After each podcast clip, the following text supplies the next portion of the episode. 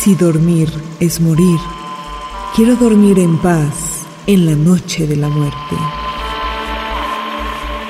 Gustavo Adolfo Becker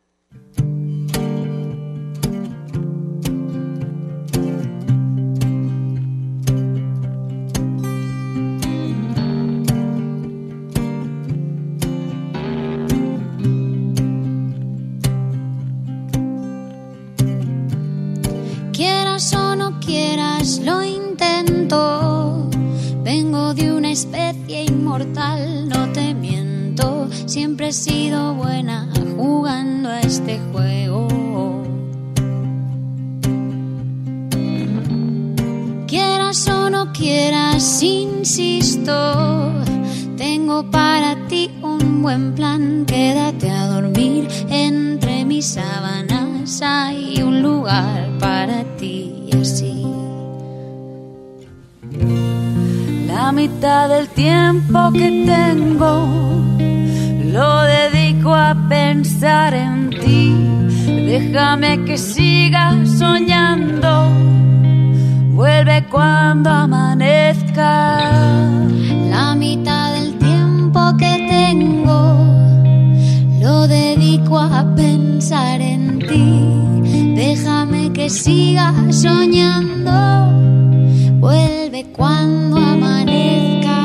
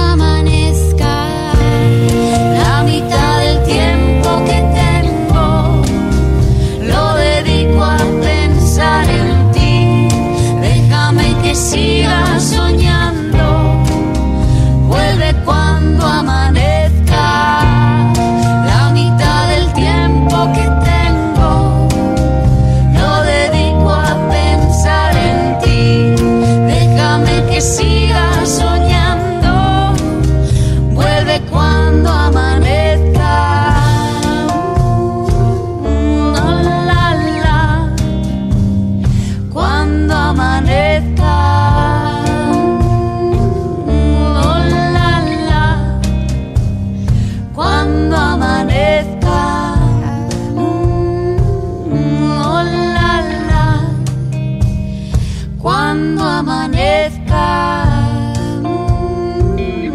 Oh vuelve cuando amanezca.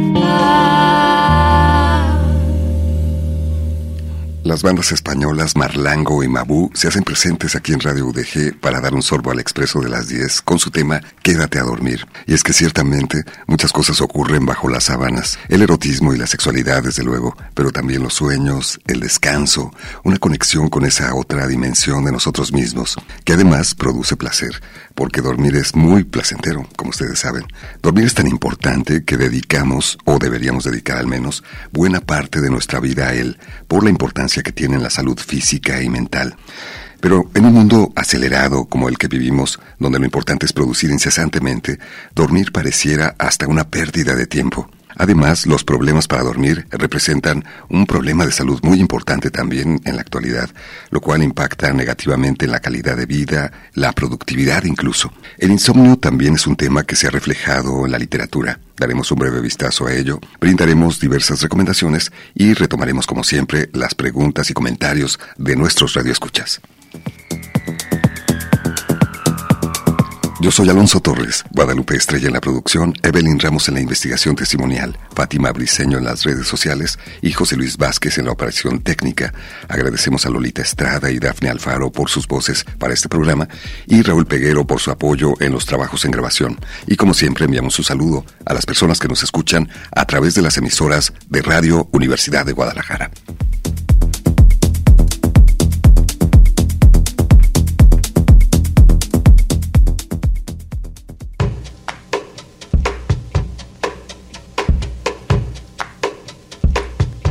Las alteraciones del sueño aparecen con frecuencia en la mayoría de los pacientes con trastornos mentales y a su vez los trastornos psiquiátricos tienden a ser comunes en pacientes con alteraciones del sueño.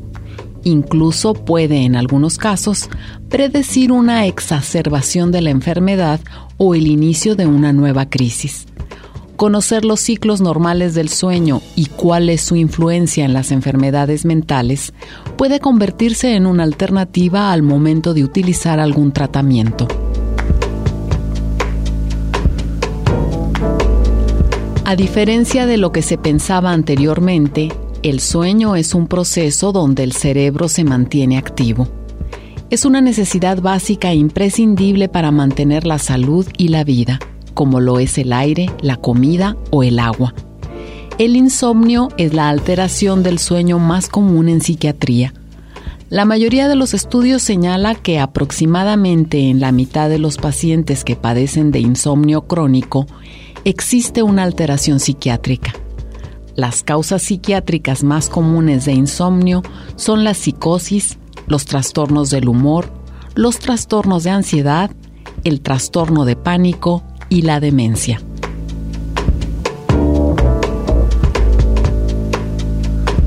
Para dar atención a las dudas pendientes de nuestros radioescuchas, hoy en el Expreso de las 10 nos acompaña de nueva cuenta el doctor Rafael Medina Dávalos, nuestro psiquiatra de cabecera. Le damos la bienvenida a él y a todos ustedes. Comenzamos. El doctor Rafael Medina Dávalos es presidente de la Academia de Neurología y Psiquiatría del Centro Universitario de Ciencias de la Salud aquí en la Universidad de Guadalajara. Es además coordinador de la Estrategia Estatal de Salud Mental Tiempo de Querernos y me da mucho gusto tenerlo de nuevo con nosotros esta mañana. Como siempre, el agradecido soy yo. Muchísimas gracias por esta invitación tan pronta. Muchas gracias, doctor. Y bueno, resulta que en un mundo acelerado como este en el que vivimos, donde lo importante aparentemente es producir incesantemente, comentaba al principio del programa, pareciera que dormir es hasta una pérdida de tiempo. Así que le robamos constantemente, frecuentemente, tiempo al descanso. Sí, creo que es, ha, sido uno de los factores más significativos en, en cuestión de deterioros de los estados de salud en, en, en general, en términos globales. El, el, sueño hoy en día hemos entendido que es uno de los procesos fisiológicos más significativos para regular pues prácticamente todo el funcionamiento corporal. No hay una función corporal que no tenga una relación con el sueño y una de las peores decisiones que ha tomado la humanidad, eh, particularmente desde el área industrial hasta, hasta acá, ha sido el disminuir la cantidad y la calidad del sueño que tenemos. Habría que cuestionar este estilo de vida que finalmente tiene efectos devastadores en nuestra salud física, pero también en nuestra salud mental. Definitivamente, gran parte de, de, los problemas que tenemos en salud y específicamente en salud mental se deben a ciertas situaciones de, estilo de vida. Y, y, eso que tú has bien mencionado y que algunos filósofos pues eh, denominan a esta sociedad la sociedad del desempeño y donde se ha dejado de lado cuestiones tan importantes y tan básicas y fundamentales como el descanso y el dormir o incluso el espacio de la vida contemplativa para tener estados de salud adecuados y correctos. A veces se nos olvida incluso estar en el presente, parpadear, respirar. Y para resolver algunas de las inquietudes que dejábamos pendiente en tu visita anterior, doctor Rafael Medina Dávalos, hemos pedido a nuestros radioescuchas nos envíen mensajes de voz con algunas de sus preguntas. Tenemos la primera de ellas. ¿Es verdad que si no duermo de noche y duermo de día, ya no recupero ese sueño? Que lo que no se duerme de noche ya no se recupera aunque de día se duerma. ¿Qué respondes a esta inquietud de nuestra radio escucha?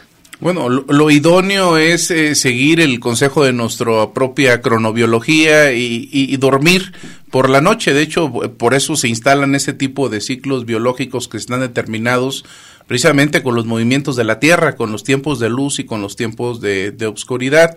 Eh, en circunstancias principalmente, por ejemplo, laborales, en que hay personas que tienen que laborar durante la noche, eh, lo más recomendable es de que, que duerman en el día eh, y en las condiciones de oscuridad lo más este, cercanas posibles que puedan tener. A la noche hay utilización de, de, antifaces, de oscurecimiento del cuarto y eso pues puede eh, de alguna manera proveerles el, el, sueño requerido e indispensable para su funcionamiento fisiológico. Digo, para la inmensa mayoría de la gente lo idóneo es dormir por la noche, pero si las circunstancias laborales te, te obligan, lo único que tenemos que hacer para garantizar un, un, un sueño que realmente no restaure es el, el, adecuar de la manera más correcta la habitación donde vamos a dormir. Y la oscuridad y la temperatura son dos factores determinantes. La ocasión anterior nos mencionabas algunas recomendaciones para la higiene del sueño. Por ejemplo, no tener las pantallas, la televisión, ruido, una serie de factores que pueden impedir que se descanse adecuadamente. Y en torno a ello gira justamente la siguiente pregunta. Vamos a escucharla. Buenos días, felicidades Expreso de las 10.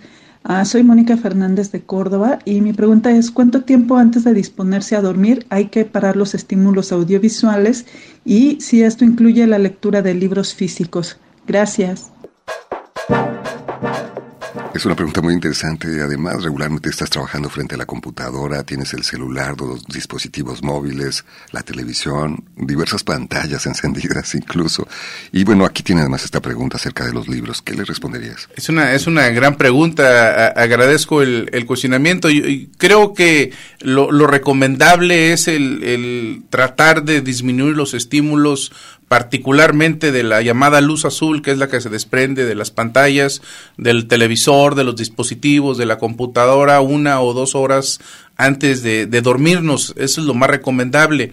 ¿Por qué? Porque uno de, las, uno de los factores que reducen la cantidad de melatonina, nuestra melatonina, que es la que coordina muchos de los factores de los procesos del dormir, tienden a disminuir o desaparecer ante los estímulos luminosos, particularmente de, de estas pantallas. Entonces lo recomendable es por lo menos una hora antes de irnos a dormir, no recibir ningún tipo de estímulos luminosos, particularmente que sean muy, muy estimulantes o que de alguna manera exciten el sistema nervioso. Eso, eso sería lo idóneo. Y, una de las grandes estrategias de los grandes artefactos que ha cambiado la historia de la humanidad, pues sigue siendo el libro.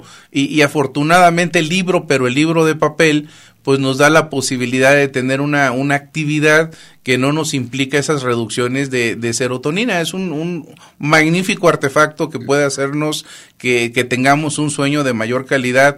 Hay muchas personas que ya solamente leen en pantalla, por ejemplo, y tienen manera de regular la, la cantidad de, de, luz de la pantalla, pero uno, aunque sea mínima, eh, la estimulación existe y por lo tanto, si vamos a, a, leer por la noche, pues el libro de papel sigue teniendo una vigencia indiscutible. Aquí tenemos además un aspecto muy interesante que, que debe ser parte de nuestra vida, ¿no? La lectura nos enriquece y también nos ayuda en ese sentido, eh, pues a tener un, una mejor inducción del sueño. Algunas personas eh, despiertan durante la noche, prenden la televisión, por ejemplo. El contenido de los mensajes de, de, la televisión o los medios audiovisuales es algo que también deberíamos tomar en cuenta, ¿no?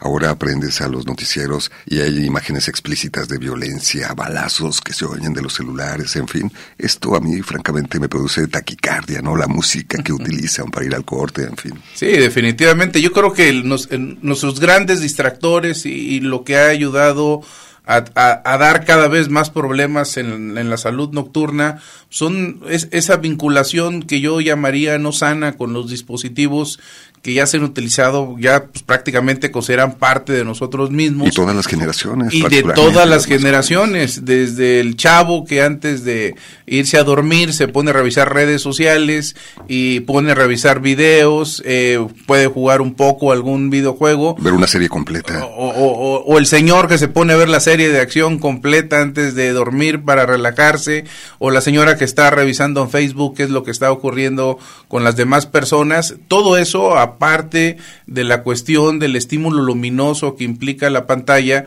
pues también hay un factor muy significativo de estimulación a través de la dopamina con ese tipo de circunstancias como las que tú mencionas, o, o, o imagínense lo que implica la vinculación con las redes sociales, donde un like o no un like o un comentario, pues pra, o, o, que, o que un mensaje no contestado, pues puede ser sumamente trascendente y una eh, enorme liberación de monoamina de catecolaminas cerebrales que no deberían estar activas en ese momento y por lo tanto pues la calidad y la cantidad del sueño pues definitivamente va a disminuir. Un, un gran, enorme consejo que podría yo dar es el de establecer relaciones mucho más sanas con este tipo de dispositivos. Eh, una de las cosas más difíciles que, que tenemos que hacer en los consultorios es recomendarle a las personas que mantengan apagado su teléfono celular por la noche o que lo mantengan de, de tal manera que no vaya a haber ni estímulos ni luminosos ni auditivos. Digo, a menos que tengan, yo siempre bromeo que a menos que tengan el control de las armas nucleares de, de, de algún lado de los países, si no, creo que hay que valorar seriamente el, el, mantenerlos en su lugar y serán de gran ayuda el, el, resto del día. Hay que valorar, desde luego, dónde pones tu energía y administrarla de manera inteligente también.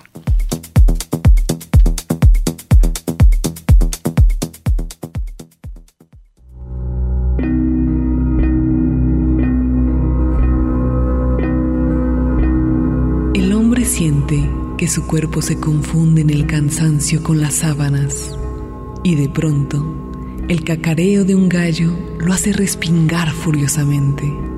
Otro gallo contesta a la distancia.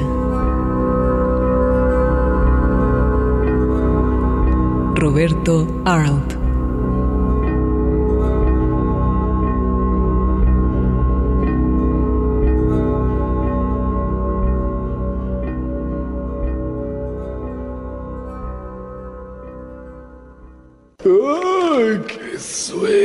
Lo que daría por una taza de café. Déjate llevar por...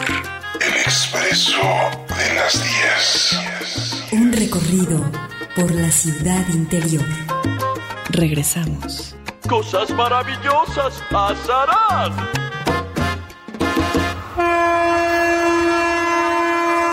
¡Sujétate, muchacho! El expreso de las 10.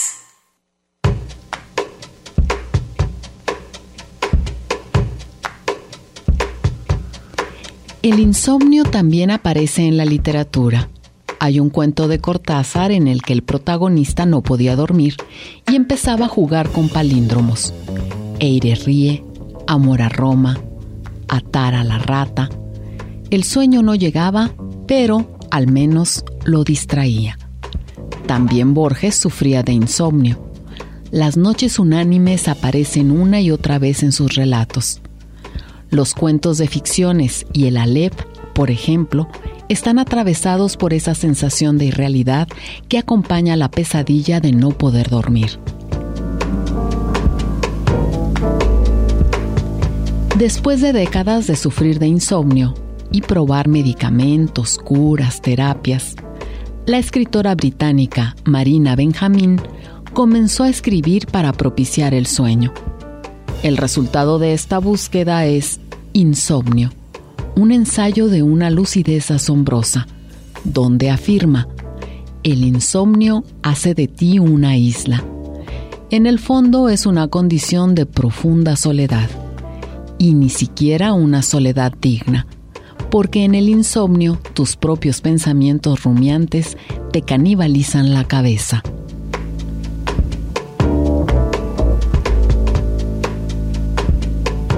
El insomnio también ha sido retomado por la literatura. Hoy estamos conversando con el doctor Rafael Medina Dávalos, coordinador de la Estrategia Estatal de Salud Mental, Tiempo de Querernos.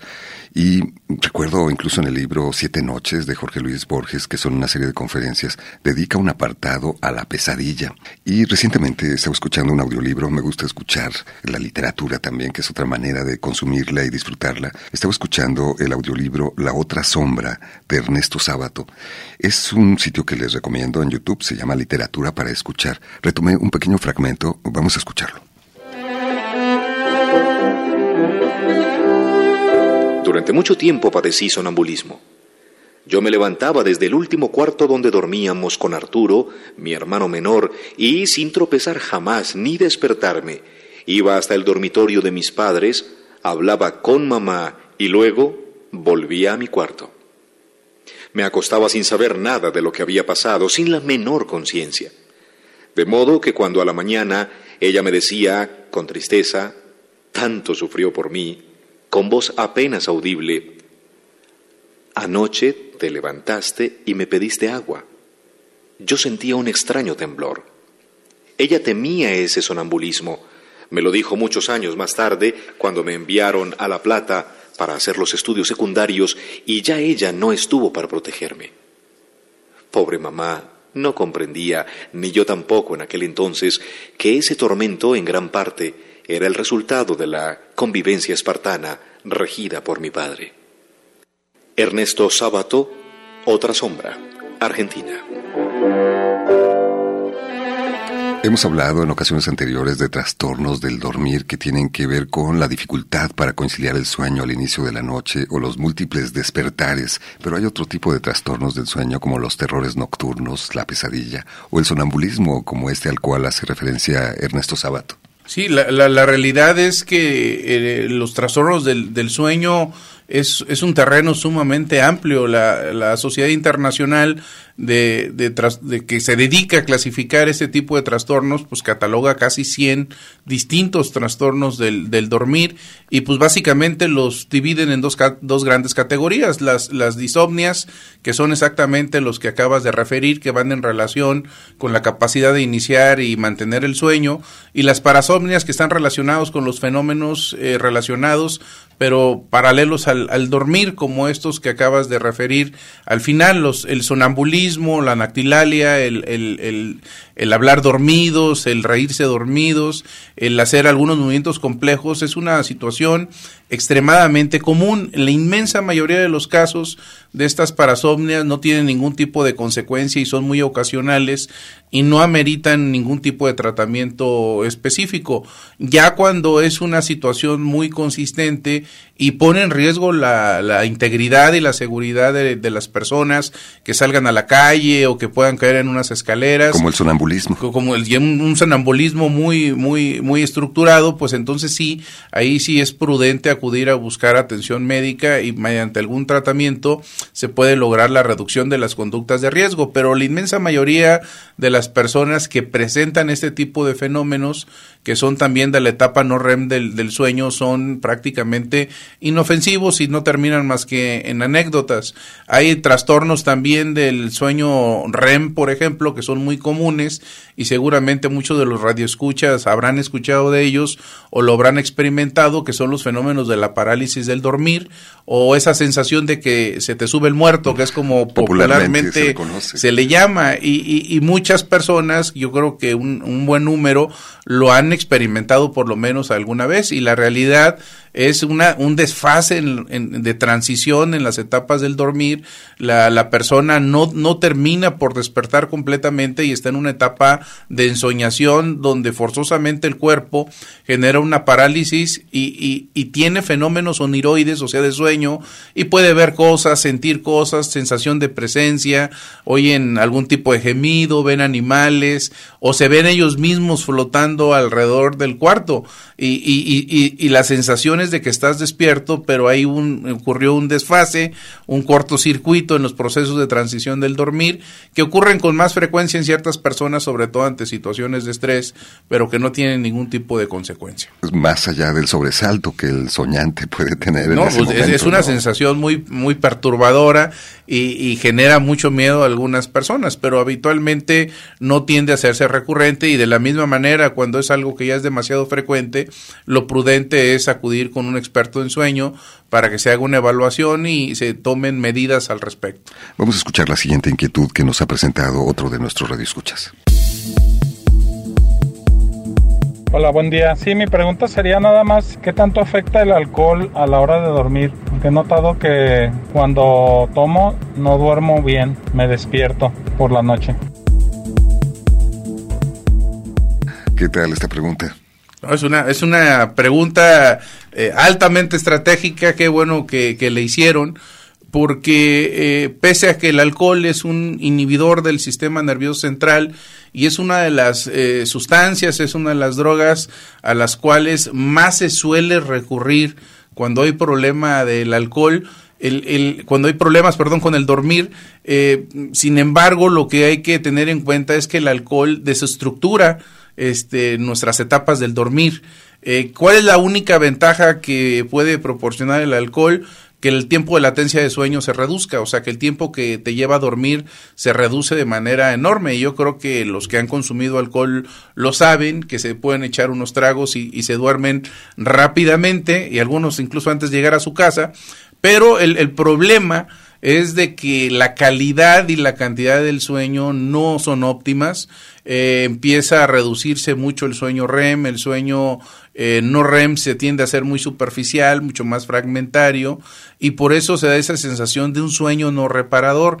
Si además contamos de que al ser un inhibidor del sistema nervioso potente puede relajar la musculatura de una manera más acentuada y eso puede generar en personas, que, personas predispuestas, por ejemplo, a más ronquido, más roncopatía, aquellos que tienen problemas respiratorios durante el sueño con el alcohol, se va a acentuar y eso creo que lo, lo han identificado muchas personas que nos escuchan, que solamente roncan, por ejemplo, cuando cuando se duermen bebidos o cuando ingieren alcohol y eso pues puede ser altamente peligroso en personas que tengan problemas respiratorios del sueño, las llamadas apneas o hipoapneas del, del dormir.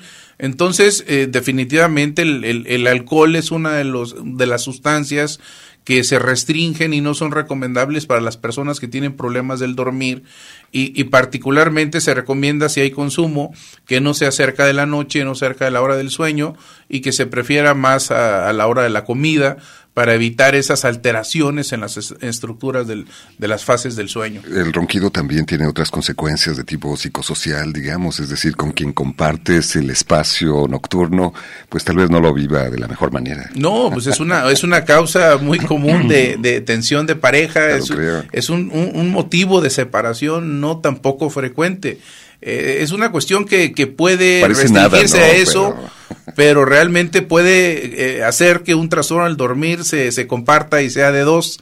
Y, y, y, también puede ser un indicativo de otro problema de salud, otro problema del sueño que, que eh, suele ser muy peligroso y no se tiende a diagnosticar que son los fenómenos respiratorios relacionados con el sueño. Ojalá después tengamos oportunidad de tener un programa específicamente de esto, porque creo que hay una gran cantidad de personas que, que, que roncan y tienen dificultad para respirar en la noche y que si no se atienden, pues puede acortar su vida y mucho más riesgo de desarrollo de enfermedades cardiovasculares y disfunciones sexuales. Ya lo anotamos en la agenda porque es algo en lo que tal vez ni siquiera te has dado cuenta y es fundamental.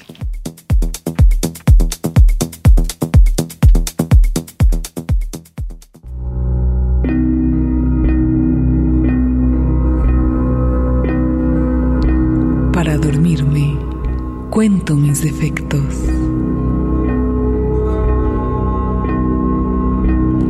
Oscar Wilde.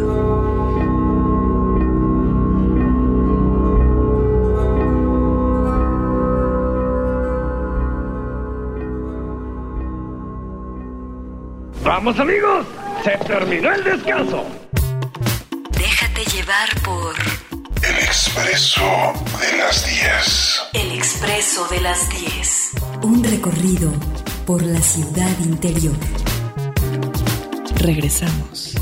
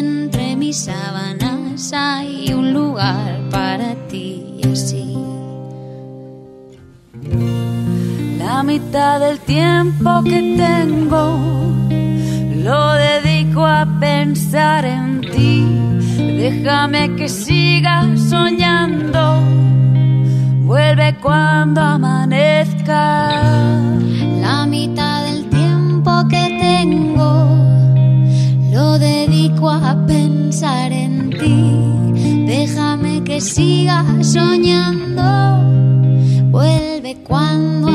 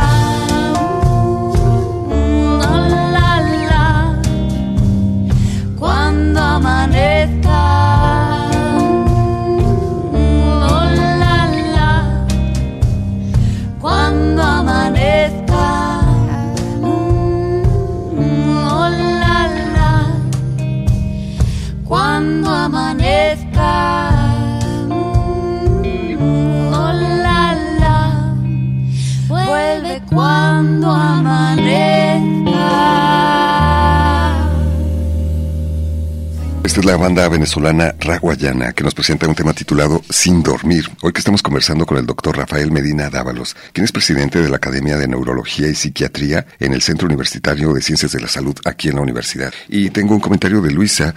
Luisa, nuestra escucha, te pregunta, doctor, ¿qué tan adecuado es la melatonina en los niños para dormir? Y en los adultos, si es recomendable tomar pastillas para conciliar el sueño. ¿Y cuánto tiempo es el adecuado para no crear adicción? Todas estas inquietudes tienen. Eh, eh, la melatonina es, es una sustancia que podemos conseguirla de manera exógena que realmente tiene poco éxito y poca funcionalidad en los trastornos del dormir. Eh, la utilidad que, que, le hemos encontrado es en los fenómenos del jet lag o precisamente en estas personas que por actividades laborales tienen que dormir durante el día. Eh, podemos recurrir a melatonina exógena eh, dos horas antes de irse a la cama. Eh, pero fuera de eso, cuando el trastorno del dormir se debe a otro tipo de cuestiones, entre las cuales la más importante y la más difundida de todas ellas es el estrés, pues la melatonina realmente va a tener poco éxito y no, no va a tener ningún tipo de funcionalidad. Respecto a si una persona se debe medicar para dormir, la, la, realidad es que en la inmensa mayoría de los casos no es un asunto de medicación, sino es un asunto de modificación de hábitos que son los que tienden a incidir para provocar gran parte de los trastornos del sueño. Otra de las causas comunes de problemas del dormir son los problemas de salud mental, como se ha venido enumerando en este, en este problema, los trastornos de ansiedad, los, los trastornos depresivos, y para ello, pues el tratamiento va en relación con el padecimiento que está generando el, el problema del dormir. Entonces, pues no podemos tener una respuesta que pueda ser generalizada para todos los casos. Hay situaciones en que sí se tiene que medicar, pero después de una evaluación y un estudio muy detallado de esa persona. Pero en la inmensa mayoría de los casos, el reto y yo diría la dificultad es modificar demasiados de los hábitos que tenemos para ir a dormir que mucha gente no quiere renunciar a ellos. El de los dispositivos es uno de muchos ejemplos. Eh, dice Nora, ¿afecta tomar café o chocolate un poco antes de dormir? El, el, café y el chocolate tienen una sustancia llamada cafeína que tiene un efecto altamente estimulante. De hecho, pues el, el, éxito del, del, café es precisamente por, por esa capacidad estimulante y gran parte de todos nosotros lo usamos por la mañana. Eh, durante la noche, para una persona que tiene un problema del dormir, puede aumentar de manera significativa las dificultades para que pueda tener un, un sueño eficaz y por lo tanto es una de las eh, cosas que tenemos que evitar incluso desde la tarde hay personas que tienen metabolismos eh, muy lentos y que una taza de café a media tarde todavía puede impactar en la calidad y la cantidad del sueño. Eh, y no solamente la cafeína está en el café, efectivamente está en el chocolate, está, está, está, en el té, en la, en la hoja del té, la verdadera hoja del té, eh, y en muchos medicamentos hay que estar eh, al pendiente de esas sustancias medicamentosas que como parte de, de, de la fórmula se contiene la cafeína, porque esa cafeína pues va a afectar la calidad y la cantidad del dormir. Vamos a escuchar la siguiente pregunta que nos ha enviado uno de nuestros radioescuchas. Uno de los problemas actuales que provoca el insomnio entre la sociedad y los jóvenes más que nada es el uso de la droga del cristal. Es un problema social que está perjudicando mucho a la salud mental de toda nuestra juventud y no tan jóvenes. Más que una pregunta es un comentario, un punto de vista que desde luego es muy valioso tomar en cuenta. Sí, definitivamente las drogas psicoactivas eh, pues precisamente se catalogan así porque tienen una actividad en nuestras estructuras encefálicas y, y modifican parte de su funcionamiento. Eh, las drogas como la que acaba de hacer alusión, el, cristal, que por desgracia es una de las drogas ilegales que han tenido un crecimiento significativo en, en, en el uso cotidiano de todo nuestro país y particularmente en esta zona de Occidente, pues es una droga de una alta potencia, es un derivado de anfetaminas, una metanfetamina que tiene un efecto sumamente estimulante que puede durar varias horas y una de las consecuencias, aparte de generar una hiperestimulación, aumento de la frecuencia cardíaca, de la tensión arterial, pues va a generar eh, definitivamente problemas muy serios para el dormir, insomnios de conciliación y de mantenimiento. Como ven, hay diversos factores que tienen que ver con los trastornos del sueño y los problemas para dormir. La buena noticia es que podemos actuar en muchos de ellos, sobre todo los que tienen que ver con los hábitos, tal como nos comenta nuestro invitado esta mañana.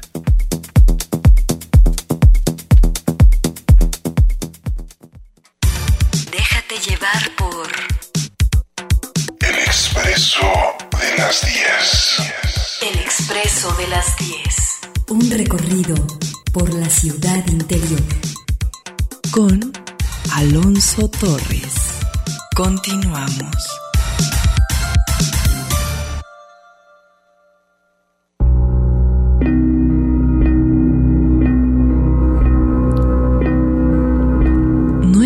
Pequeño el de dormir. Para llegar a dominarlo, hay que pasarse todo el día despierto Friedrich Nietzsche.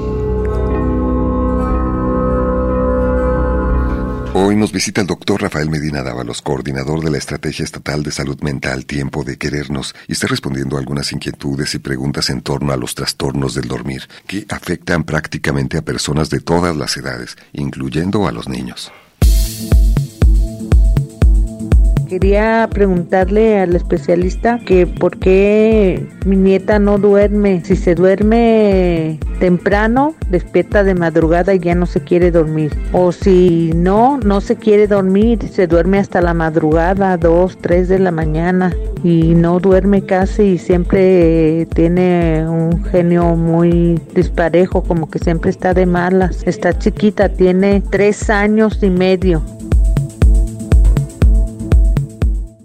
Voy a agregar además una inquietud de Jessie, otra de nuestras escuchas que nos comenta su caso en particular. Me gustaría preguntarle al especialista si tengo que preocuparme si mi bebé desde que nació no duerme completo toda la noche. Ahora tiene ocho meses, se despierta cada dos horas y se vuelve a dormir. ¿Es normal por ser bebé? ¿Se va a corregir su nivel de sueño conforme crezca? Sí, de manera breve creo que esto ejemplifica que los trastornos del dormir es, prácticamente pueden aparecer en, en cualquier edad en los niños y entre más pequeños regularmente no es un factor relacionado a ellos, sino muchas de las circunstancias que los circundan, factores ambientales que hay que cuidar.